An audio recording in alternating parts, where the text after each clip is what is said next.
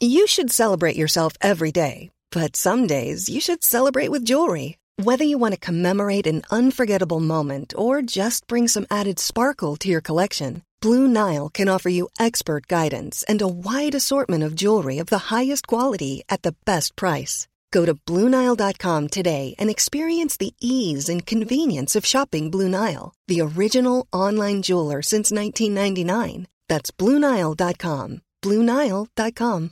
Hi, I'm Daniel, founder of Pretty Litter. Cats and cat owners deserve better than any old fashioned litter. That's why I teamed up with scientists and veterinarians to create Pretty Litter. Its innovative crystal formula has superior odor control and weighs up to 80% less than clay litter. Pretty Litter even monitors health by changing colors to help detect early signs of potential illness. It's the world's smartest kitty litter.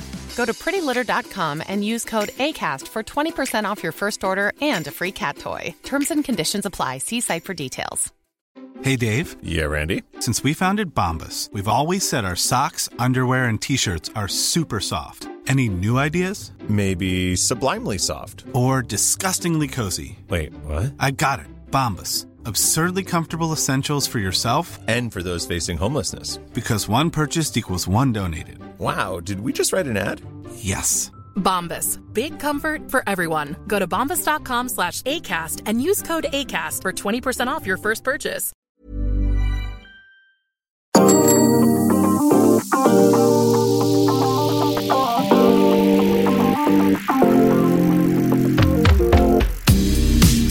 S'attendait à une étape incroyable entre Sorgue et Malocène et l'ascension inédite euh, du Mont Ventoux, la double ascension inédite du Mont Ventoux par la phase de saut et euh, de Bédouin, la classique. Euh, finalement, pas trop de bataille entre favoris, mais un vainqueur de prestige, Wood Van Aert, le nouveau grimpeur et surtout, surtout cyclo-crossman. Et je suis sûr que ça, ça va faire plaisir à Anthony Nicolas qui est notre invité aujourd'hui. Salut Johan, bonjour à tous et à toutes. Et effectivement, oui, bien plaisir de, de voir Wood Van Aert s'imposer aujourd'hui sur, sur une étape qui, qui sera mythique avec euh, le double Ventoux. Ouais, d'ailleurs, euh, tu es venu juste pour ça, hein, pour débriefer. Sinon, après, tu me snobs. Mais là, juste, euh, tu as vu Van Aert passer la ligne, tu t'es dit, je peux pas manquer ça. Et puis, avec nous aussi, euh, Rémi Dos Santos est euh, à présent pour débriefer cette étape. Bonjour Johan, bonjour à tous. Et donc, Jérémy Sakian aussi, qui est, euh, qui est là parce que euh, il faut bien un penchant, Anthony, pour arrêter dans, dans ses blagues et ses frasques de cyclocross. Euh, Jérémy, ça Ouais. salut Johan, salut à tous. Bah, pour vous dire, j'ai j'ai pas tout vu de cette étape. J'étais trop occupé à répondre à tous les messages d'Anthony qui comme. Donc vous me racontez. T'inquiète, euh, le podcast est, est là pour ça, pour euh, ce débrief de la 11e étape entre Sorgue et Malocène et la double ascension euh, du Mont Ventoux avec des surprises, hein, avec la victoire de, de Wood Van Aert devant Tre de Trek Segafredo, Elisonde et Molema. Mais surtout, on a perdu David Godu dans la Pampa et on va parler aussi du, du général dans la deuxième partie parce qu'il y a beaucoup d'enseignements dans cette étape. C'est parti pour le départ. Wood Van Aert, c'était attendu, Anthony Nicolas, on est d'accord? Non, pas vraiment. Pour être honnête, non. Euh, personnellement, je l'attendais plus hier. Euh, Aujourd'hui, je, l'ai vu insister vraiment pour prendre l'échappée. Euh, quand je l'ai vu insister comme ça, je me suis dit, il a une idée derrière la tête. Il avait une, écha- une échappée quand même où il y avait des, des grimpeurs quand même assez corrects. hein. Et puis cette première montée du Ventoux, on l'a vu bien lisser sa première montée, bien prendre des repères. Et comme il l'a dit tout à l'heure dans les interviews, il connaissait très très bien la montée. Euh, et je me suis dit, euh, dans, la deuxième montée, il va tenter quelque chose. Et euh, connaissant ses, talents de descendeur, ensuite, je me suis dit, effectivement, s'il s'il tente euh, dans la deuxième montée quelque chose, ça peut, ça peut bien se terminer pour lui. Et, voilà, ça fait mouche. Quand on voit la, composition de l'échappée à, la base, il y avait Julien Alaphilippe, Kenny Elisson, Julien Bernard et Bauke Molema de la, de la Trek, mais il y avait aussi d'autres grimpeurs assez intéressants. Dan Martin était présent, Pierre Roland aussi, euh, pourquoi pas les, Français, ainsi qu'Anthony Pérez. Euh, je sais pas pour, pour toi, Jérémy, mais est-ce que tu mettais une pièce sur Wood Van Aert quand tu, euh, tu voyais tout ce beau monde euh, dans ce, groupe d'échappés? Ouais, une pièce sur Van Aert une pièce sur Alaphilippe. Euh, après, c'est vrai qu'Alaphilippe a fait beaucoup d'efforts en début d'étape, notamment pour essayer d'aller chercher des points euh, pour le classement de la montagne. C'était peut-être une erreur, hein, parce qu'il suffisait de passer euh, au sommet euh, du Ventoux pour la deuxième ascension pour prendre 40 points, donc le double de ce que Julien a pris. Mais oui, Van Aert avait un coup à jouer, bien entendu. On parle de, de deux phénomènes mondiaux, hein, euh, Alaphilippe, Van Aert, on les appelait les trois fantastiques avec Van Der Poel, c'est pas pour rien. Donc évidemment que c'était mes deux favoris. Après Molema, bon ben c'est toujours un peu irrégulier. Euh, Pierre Roland aussi. Donc euh, non, Van Aert, Van Aert gagne non pas sans surprise, mais de manière somme toute assez logique. Pourtant, il avait, dit lorsqu'il avait la possibilité de, prendre le maillot jaune avec ses quelques minutes d'avance suite à une échappée avec Mathieu Van Der Poel, on, le rappelle, il avait dit qu'il avait encore, encore un petit peu trop de, kilos en trop pour, jouer la, montagne et finalement, ça l'a pas si handicapé que ça. Euh, quand il est, parti, Rémi, euh, bon, euh, j'ai l'impression qu'il n'y avait pas grand-chose à faire. tu pensais qu'il aurait pu se faire rattraper ensuite par, je sais pas, Kenny Ellison qui était pas loin derrière, en tout cas, qu'il a rattrapé ensuite à, à semer, ou alors un Baukem Lima qui est un peu plus grimpeur. Quand il revient sur Ellison, on voit que, le français s'accroche. Alors, on aurait pu se dire que il, il, gérait son effort et malheureusement, malheureusement, quand, Van Aert a vraiment accéléré, il n'a pas pu le suivre. Après, euh, quand l'écart est passé à 50 secondes, on a bien vite compris qu'il euh, ne serait pas revu. Même quand Elisson et Molema ont, roulé ensemble, c'était pas possible de revenir parce qu'on avait, on avait affaire à un trop gros Van Aert, en fait, tout simplement. Et euh, il, voulait cette victoire. Hein. Van Der Poel a gagné, Alaphilippe a gagné. En plus, les deux ont porté le maillot jaune. Pogacar a gagné. En fait, tous les mutants avaient déjà gagné. Il manquait plus que lui. en plus, hier, il était frustré de sa deuxième place. Donc, il fallait qu'il la gagne. Et gagner l'étape du Ventoux, c'est quand même pas mal. Mais ça veut dire quoi pour la, la Jumbo, Anthony? Est-ce que ça veut dire que euh, tout le monde peut aller dans les coups Parce qu'on parlera du général un petit peu après, mais Vingegaard a fait une belle étape et, euh, et, était dans le coup pour un podium au général. Mais quand on voit tous ces Jumbo Cuss où Van Aert a attaqué, ça veut dire qu'on n'a aucune confiance en, en, Vingegaard ou c'est parce qu'on cherche maintenant des victoires d'étape quand il n'y a plus Roglic? Non, je pense que clairement, de toute façon, Van Aert, il était venu sur ce tour euh, pour, pour, une chose, c'était prendre le maillot, prendre le maillot au début de tour. Il s'est loupé sur ce chrono qu'il avait tant préparé. Et puis ensuite, il devait, euh, il devait faire l'équipier, euh, le lieutenant, hein, pour Roglic. Là, clairement, il a, il a plus rien à, il, a, il s'est loupé sur le maillot, sur le chrono. Il s'est loupé sur le maillot. Roglic n'est plus là. Euh, clairement, la seule, enfin, seule chose qu'il avait à faire pour entre guillemets sauver son tour, c'était de gagner une étape et de gagner une, belle étape, quoi, une grosse étape. Hier, il, il se loupe au sprint contre un Cavendish très costaud. Mais euh, non, non, je pense qu'aujourd'hui, il avait euh, de toute façon, il a signé, euh, il a re-signé à la Jumbo en début de saison avec, un, avec quand même la, possibilité d'avoir des, cartes blanches sur certaines courses. je pense que ce matin, dans le bus, quand il a dit je, je, vise l'étape, on lui a laissé carte blanche. Et d'ailleurs, on a, quand on voit Vingegaard se relever à la fin, enfin bon, de toute façon, Van Aert avait déjà basculé dans la descente, mais à aucun moment on, a, on pu se dire il va attendre Vingegaard pour essayer de faire quelque chose il, était, un peu loin, une victoire de, prestige pour euh, Wout van avec euh, cette étape inédite, la double ascension du, Mont Ventoux. Euh, Rémi, t'as plus cette étape parce que finalement on en entendait beaucoup, surtout quand on le répète depuis des jours et des jours que ça va être terrible. avec la chaleur en plus, c'est vrai qu'il fait chaud ici. voilà, est-ce que toi, tu, elle t'a plu quand même cette étape?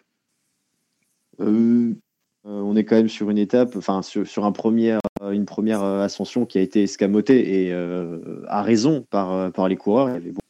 même s'il y a eu des écarts au, classement, c'était quand même pas une étape folle. On n'a pas vraiment vu d'attaque à part celle de Vingegaard.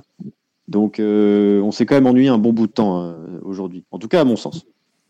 Euh, Jérémy, toi, avec ton physique de, euh, de grimpeur, est-ce que tu peux être dithyrambique sur Kenny Lisson qui a fait vraiment une incroyable étape euh, Je pense qu'il a loupé un petit peu le coche parce qu'il a travaillé un petit peu trop pour Baoke Molema et finalement, c'était peut-être lui le, plus fort de, de l'échapper ou pas loin en tout cas.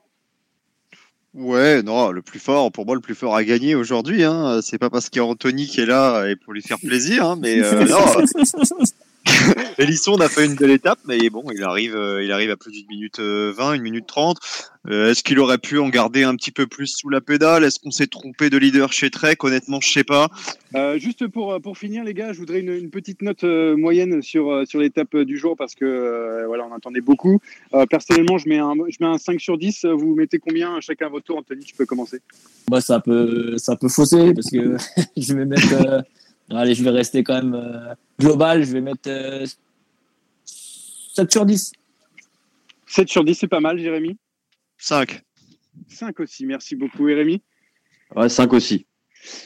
Bon, bah, finalement, on a, on, a tous mis euh, juste la moyenne pour, pour cette étape parce que derrière, les favoris se sont pas vraiment attaqués. Heureusement, on a eu un, Danois euh, en forme et puis un, un Pogacar un peu, un peu moins bien. Ça nous a animé cette fin d'étape, mais sinon, il n'y avait pas grand-chose euh, bah, pas grand chose à, à, faire, en tout cas pour, pour le maillot jaune jusque-là. En attendant, en attendant eh ben, c'est le sprint final. Oh le coup de tête Oh le coup de tête de Marco Oh le deuxième coup de tête de Rencho Oh que ça c'est pas bien alors, au général, Pogacar est toujours premier, mais il a un petit peu cédé de, terrain à la fin du Mont Ventoux de la deuxième ascension sur Jonas Vingegaard, l'attaquant du jour. Il y a beaucoup de choses à dire. On va déjà commencer par la, première chose, la première chose qui s'est passée euh, par rapport aux événements horaires. Euh, ben, tout simplement, c'est David Godu qu'on a perdu de la première ascension du Mont Ventoux. Euh, ça, on s'y attendait pas, Anthony. Non, et on a, on a cru au début qu'il était malade, parce que visiblement, euh, est malade et ils feraient chambre ensemble. Donc, euh, enfin, c'est vrai qu'on a pas mal vu de choses passer en disant euh, il est malade également. Ensuite, euh, il y a eu des, enfin, des infos de la direction de la FDJ, de la Groupama, qui a dit que non, non, il avait pris un coup de chaud. Bon, je sais pas trop quoi penser. On l'a quand même vu bien, bien, bien dérangé hein, sur le vélo. Euh, effectivement, il a perdu du temps. Alors, est-ce que c'est un coup de chaud ou est-ce qu'il y a un petit, virus qui traîne et euh, affaire à suivre. On va dire que les, prochaines 48 heures, enfin, déjà dès demain, on verra hein, si euh, s'il va mieux ou pas. Mais effectivement, ouais, c'est un petit peu décevant. Maintenant, s'il est malade, malheureusement, rien, rien lui reprocher. C'est quel niveau de malédiction pour, euh, pour la Groupama FDJ qui chaque année euh, a un problème avec son leader, euh, Thibaut Pinot, deux ans de suite, puis maintenant David Godu, Jérémy. Je pense que là, on est, on est vraiment au, fond du, au fond du fond. Hein. Chez la Groupama FDJ, on n'y arrivera pas. Ouais, c'est un tour, c'est le moins qu'on puisse dire. C'est un tour très compliqué, catastrophique. Comment sauver ce tour? Bah, Éventuellement avec le chrono, le dernier chrono pour Stéphane Kung. Mais à part ça, on voit mal d'où pourrait provenir l'éclaircie. Ils sont venus là pour jouer les étapes avec Desmar, pour jouer le général avec Godu, et c'est vrai qu'en l'espace de trois jours, tout s'est écroulé, donc euh, tout à oublier pour l'instant. Ouais, David Godu, c'est compliqué. On le voyait notamment hocher de la tête et j'ai vu passer devant moi. Ça a toujours été euh, euh, compliqué euh, dès le début. Euh, n'a pas l'impression que, voilà, ça allait, ça allait s'améliorer. Rémi, toi, en voyant, en voyant David Godu être un petit peu en difficulté, est-ce que tu t'es dit justement, ça y est, la Groupama FDJ va devoir faire autre chose? Ah bah carrément carrément. En plus il a, vraiment lâché très vite, donc il n'y a même pas eu place au doute même si on a pu croire à un moment qu'il allait rentrer sur la fin de la première ascension du Ventoux, je crois, où, il est revenu avec l'aide d'Armirail euh, à, quelques encablures du peloton. Mais bon, bah oui, euh, c'est ça. La, FDJ, on a bien vite compris, enfin la Groupama FDJ, on a vite compris qu'il fallait absolument changer de changer l'objectif. Après, l'objectif de David Godu, euh, c'était le général, certes, même si avec, avec le parcours de base, on s'attendait pas à ce qu'il soit aussi proche à, ce moment de la course. Donc euh, la victoire d'étape, de toute façon, elle était dans un coin de sa tête et dans un coin de la tête d'un Madouas ou autre. Il va falloir quand même trouver le chat noir hein, chez Groupama, FDJ, parce que ça commence à faire, euh, ça commence à faire beaucoup là. Ouais, et euh, il n'a pas pu revenir notamment parce qu'on avait une équipe Ineos qui a roulé tout au long de l'épreuve. Pourquoi? Pour, pour pas grand-chose Parce que finalement, Richard Carapaz n'a fait bah, aucune attaque. Hein. C'est Vingegaard qui a attaqué sur le haut du Mont Ventoux. Quoi Qu'est-ce qu'il y a? Quand tu dis Ineos, il faut que tu donnes le nom complet de l'équipe. C'est Ineos Movistar. Ah Parce que sur C'est ce que j'allais dire. J'attendais juste qu'ils finissent pour dire c'était la Ineos ou la Movistar qui ont roulé aujourd'hui. Non, mais c'est incroyable quand même. Donc, elle roule toute la journée et finalement, euh, au moment où euh, qui est le dernier, hein, euh, a lancé à Carapace parce qu'on a déjà plutôt Thomas et Gennard qui Richie porte, donc j'ai pas trop compris l'ordre non plus. Bon, sans doute qu'il se sentait un, peu mieux, mais voilà, derrière Richie Carapace, il n'y a, rien eu du tout, donc on se demande pourquoi il, roulait. Euh, Anthony, tu te demandais aussi pourquoi il roulait, je suppose. Bah oui, bien évidemment. Après, euh, comme je l'ai dit, il y, a quelques, podcasts de ça. maintenant, on, défend de plus en plus hein, les, les, access sites. Donc, on pouvait se dire, bon, bah, ils défendent, ils défendent leur place leur place d'honneur, quoi. Bien que devant, euh, tout le monde était très loin. Euh, mais non, même pas. Pour moi, ils, tentaient de jouer quelque chose. Mais euh, clairement, Carapace, quand, quand, quand Katowski s'écarte, Carapace, il est, incapable de, se, de, se, lever sur les pédales. Et même, on le voit après, hein, quand Vingegaard attaque, Pogacar répond. Mais euh, Carapace reste sur place. Donc, euh, non, non, une- un beaucoup d'épée dans l'eau euh, pour la Ineos aujourd'hui. Euh, la nouvelle Ineos Movistar. une petite alliance entre les deux, surtout qu'en parlant d'un Movistar, Henrik Mas a lâché sur le haut. Euh, Il est désormais- désormais 8e à 7-11. Ben O'Connor aussi a lâché, donc euh, Richard Carapace a gagné une place. Il passe de 5e à 4e, donc euh, voilà la, la petite opération du jour. Mais, le grand gagnant, en tout cas celui qui a montré le, plus, euh, le plus de, de- de potentiel, en tout cas de, de capacité dans la, dans la montagne, euh, notamment au Ventoux, bah, c'est Vingegaard hein, qui, qui a mis en difficulté Pogacar, qui l'a même décroché. Ouah, quand il y avait Roglic euh, leader, on s'est dit euh, franchement, euh, je vois pas comment on pourrait faire mieux que Roglic, mais pour l'instant, Vingegaard, euh, euh, c'est pas mal quand même hein, comme, comme suppléant, Jérémy. Oui, c'est plus que pas mal. Euh, davantage que Vingegaard, euh, parce que c'est vrai qu'il a fait une très belle fin d'étape et c'est regrettable pour lui que que cette arrivée n'était pas au sommet, hein, et sinon il aurait pris une trentaine de secondes. Moi, c'est surtout le, le point faible montré par euh, par Pogacar, qui pour la première fois depuis le, le départ de, de ce tour, eh bien, a été mis en difficulté. Alors, euh, ce sera peut-être pas suffisant pour inverser la tendance dans les Pyrénées, mais c'est quand même un moment marquant de ce Tour de France. Vingegaard a été capable euh, de, le, de le surpasser, de le lâcher euh, l'espace d'un ou deux kilomètres, et ça, ça doit donner confiance euh, à tout le monde, même si je suis un peu de l'avis aussi de d'Anthony sur la stratégie d'Ineos. J'ai l'impression qu'on est déjà en train de se focaliser sur le podium. Que va-t-il se passer en troisième semaine? Est-ce que certains vont avoir des défaillances? Ça fait déjà plusieurs jours que, que je le dis dans les podcasts précédents. Attention, cette première semaine a peut-être euh, usé les organismes. Certains ont parlé de défaillance, des commentateurs ont parlé de défaillance de Pogacar. Ça va, les gars, il avait 30 secondes de, de retard Ouais. du, du Ventoux alors qu'il avait plus de 5 minutes d'avance. Euh, finalement, euh, bon, il a craqué, mais il a le droit aussi de, de- de perdre quelques petites secondes sur, sur les favoris, surtout après ce qu'il fait depuis le début de l'épreuve, Rémi. Ouais, puis euh, clairement, Vingegaard l'a fait péter entre guillemets, mais euh, s'est aussi relevé parce qu'il savait qu'il pouvait le, le laisser partir.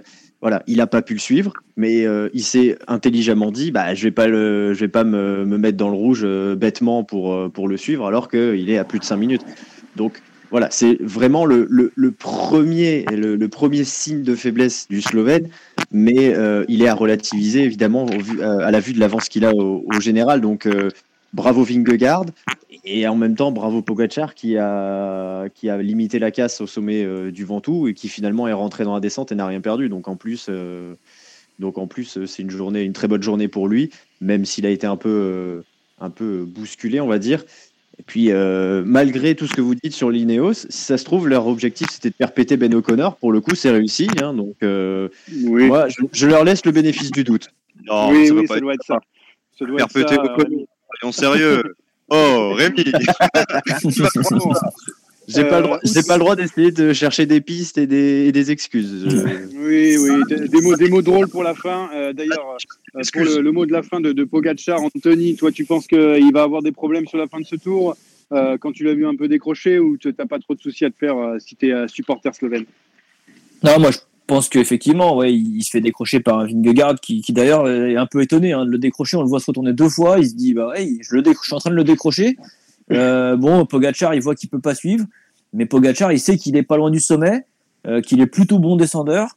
Donc moi, je pense que aussi euh, du coaching hein, en lui disant, écoute, lisse l'effort jusqu'en haut, ne te fais pas non plus péter la caisse. Il reste encore, il reste encore euh, 10 jours de course. On est à la moitié du tour. Voilà, euh, t'as as, un bon matelas d'avance. Tu peux te permettre de perdre 20, 30, 40 secondes, et c'est ce qui s'est passé. Il a lissé son effort jusqu'en haut, il a basculé, il a fait une descente propre, et finalement, il perd pas tant de temps que ça. Ouais, Vingegaard qui est maintenant euh, troisième au général, hein, celui qui a réussi à faire vaciller le leader, 5,32 de retard sur Tadej Pogacar, euh, pas très loin, quelques euh, secondes devant Rigoberto Urán, deuxième, et Richard Carapaz à une seconde derrière Vingegaard. Euh, le podium se jouera entre ces trois-là, deux places pour trois, ou vous voyez encore quelqu'un pouvoir rentrer euh, dans, la, dans la danse dans les prochaines semaines, euh, Rémi? Pour moi, il y a, a personne qui, qui sera au niveau de, de ces hommes-là. On a vu O'Connor, il a, il a montré ses, ses faiblesses et en plus, euh, en, contre-la-montre, il est, il, est trop, il est trop loin. Kelderman, Lutsenko, Mas euh, sont, à mon avis, un cran en dessous aussi, évidemment. Ils l'ont montré encore aujourd'hui. Ils ont été, lâchés, même si Lutsenko, Kelderman ont, limité la casse. Et puis derrière, euh, c'est déjà, très loin avec Guillaume Martin. euh, 9e. Je parle même pas de ses capacités en chrono. Donc oui, on a, trois, on a les trois coureurs qui vont se, se disputer le podium derrière Pogacar. Euh, tiens, un dernier mot euh, sur euh, cette bataille entre, favoris, en tout cas pour le, top 10. Guillaume Martin, finalement, qui dit qu'il ne joue pas de général. On l'a vu s'accrocher dans ce Mont Ventoux. Et finalement, il est, il est 9e au classement à 9,29 de, de Pogacar. Est-ce qu'il n'est pas en train de faire le, meilleur Tour de France de, de sa carrière, Guillaume Martin, là, Rémi? Rémi Jérémy, pardon. Ouais, alors je vais te répondre très vite sur Guillaume Martin. Je pense que cette histoire de je ne joue pas le classement général, c'est du flanc depuis le début. Hein, sinon, il aurait, il aurait pris 15 minutes ou 20 minutes sur une étape de, de c'est absolument pas ce qu'il a fait. Donc ça, c'est pour, euh, c'est pour Martin. Je vais quand même répondre à la question d'avant euh, par rapport à ce qu'a dit. Euh, Fais ce que tu veux, hein, t'es chez toi. Hein. Voilà. Non, mais très rapidement, moi, je, je serais très surpris, vraiment très étonné. qu'il n'y ait pas de grosses défaillances parmi les, les 5-6 premiers du tour d'ici l'arrivée. Je parle beaucoup de cette première semaine. J'ai l'impression qu'elle a, laissé des traces pour tout le monde. Encore 6 euh, ou 7 abandons aujourd'hui. On dit parfois euh, la vérité du, du mercredi n'est pas celle du dimanche sur les classiques. C'est d'autant plus vrai sur le Tour de France entre deux massifs. Donc moi, je m'attends pas forcément à voir les mêmes acteurs dans les Pyrénées. Donc euh, délimiter la lutte pour le podium à seulement trois coureurs, pour l'instant, ça me semble un peu prématuré. Voilà, ça c'est pour mon avis. Ouais, bah, c'est dit, c'est bon, le, le message est, est passé. Euh, on va voir si euh, tu, tu euh, as vu juste, hein, en tout cas, tu, tu vois juste dans les, les, prochaines semaines, et notamment dans, dans les Pyrénées, parce qu'il y a de très belles étapes. en attendant, on va, on va parier sur l'étape de demain entre Saint-Paul des Trois-Châteaux et Nîmes. Ah, c'est même pas vrai. Bon, c'est vrai. Une étape de, transition, euh, mais attention hein, tout de même euh, aux bordures pour euh, les, coureurs lors de cette douzième étape qui arrive à, Nîmes, hein, cette très belle ville de, Nîmes pour y être allé à plusieurs reprises sur le, Tour de France. cette étape de, transition qui amène aux, Pyrénées, qui est donc le, favori Marc Cavendish ou quelqu'un d'autre, Anthony? Alors, j'ai pas du tout regardé les cotes et j'ai pas spécialement regardé l'étape encore pour tout vous dire. Mais connaissant l'arrivée de Nîmes de mémoire, c'est une arrivée euh, qui, qui, finira certainement au sprint demain. Et vu la forme de Mark Cavendish ces derniers jours, je l'ai vu passer tout à l'heure la ligne d'arrivée avec tous ses collègues bien entourés. Je pense que demain, Mark Cavendish pourrait s'imposer. Ah, il, veut, euh, il veut absolument aller chercher le record hein, de Eddie Merckx. Donc, euh, je pense qu'il va s'imposer. Euh, il y a quand même quelques petites difficultés dans, cette étape, euh, à voir si mm. les, les baroudeurs ne pourront pas tirer leur épingle du jeu. Euh, j'entends un hum, c'est qui qui, qui, pense que ça va être une, échappée demain? Non, non, j'approuvais simplement ce que tu disais parce que j'ai le profil sous les yeux, mais je pense pas spécialement que ce sera une échappée. Non. Ah, pas une échappée. Donc, du coup, tu, tu dis Marc Cavendish aussi, parce qu'en fait, on a l'impression qu'il est pas lui de toute façon. Non Non, non, je vais jouer euh, Jasper Philipsen. Des petits conseils pour Anthony pour le prochain podcast. La prochaine fois, plutôt que d'aller sur l'Insta de Céline Alvarado, n'hésite pas à regarder le jour. le mec taille et tout. Quoi. Non, moi, je, je fais toujours les étapes au, jour le jour. Je les prends le matin. et, oui. et, je la vis en, et, je la vis en live. Je la vis en live. Bon, Rémi, est-ce que toi, tu as un peu travaillé le, profil de l'étape? Est-ce que tu peux me dire qui est ton favori? Alors, moi, mon favori, euh, ce, sera, ce sera un échappé déjà qui gagnera. Pour moi, ah. euh, ça va aller au bout. Euh, il y a trop de fatigue là. je pense que le peloton va pas vouloir faire la chasse. Et je trouve que c'est un profil à Thomas de Rent. Donc, en plus, on l'a pas beaucoup vu. Pas parce qu'il a pas les jambes, mais parce qu'il est tout simplement pas en dessous. Il est vraiment en dessous de, de tout le monde. Mais je pense qu'il s'est réservé aujourd'hui qu'il va aller la claquer demain c'est pas mal ça, c'est pas mal Thomas Degen, vraiment le profil euh, qui peut faire de, belles choses sur ce, genre d'étape, à voir si euh, Marc Cavendish et la Deceuninck Quickstep décident euh, pas encore de rouler à fond pour aller chercher une nouvelle victoire d'étape. Ce serait la, quatrième pour le Britannique sur ce tour. Son record est à 6 sur une seule édition. il faudrait qu'il fasse carton plein, donc c'est maintenant ou jamais. Merci les gars d'avoir participé à, ce podcast. on se retrouve très prochainement, plutôt dans les, Pyrénées. Là, on va tranquillement faire des, podcasts de transition, hein. c'est-à-dire pas en faire. Et puis on se revoit très bientôt. On écoute toujours euh, sur euh, l'Apple Podcast, évidemment, Deezer, Spotify, YouTube et tout ce que vous voulez. En fait, euh, vous pouvez faire ce que vous voulez. Merci les gars, à bientôt.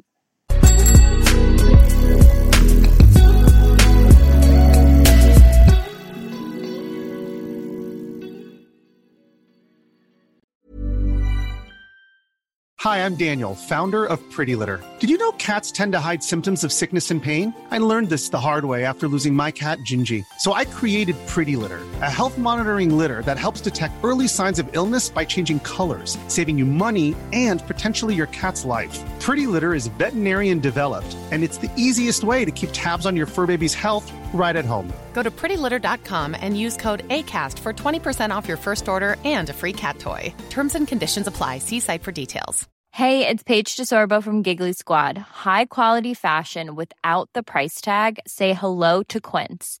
I'm snagging high end essentials like cozy cashmere sweaters, sleek leather jackets, fine jewelry, and so much more. With Quince being 50 to 80% less than similar brands. And they partner with factories that prioritize safe, ethical, and responsible manufacturing. I love that. Luxury quality within reach. Go to quince.com slash style to get free shipping and 365 day returns on your next order. Quince.com slash style. Mom deserves the best, and there's no better place to shop for Mother's Day than Whole Foods Market. They're your destination for unbeatable savings, from premium gifts to show-stopping flowers and irresistible desserts. Start by saving 33% with Prime on all body care and candles. Then get a 15-stem bunch of tulips for just $9.99 each with Prime. Round out Mom's menu with festive rosé, irresistible berry chantilly cake, and more special treats. Come celebrate Mother's Day at Whole Foods Market.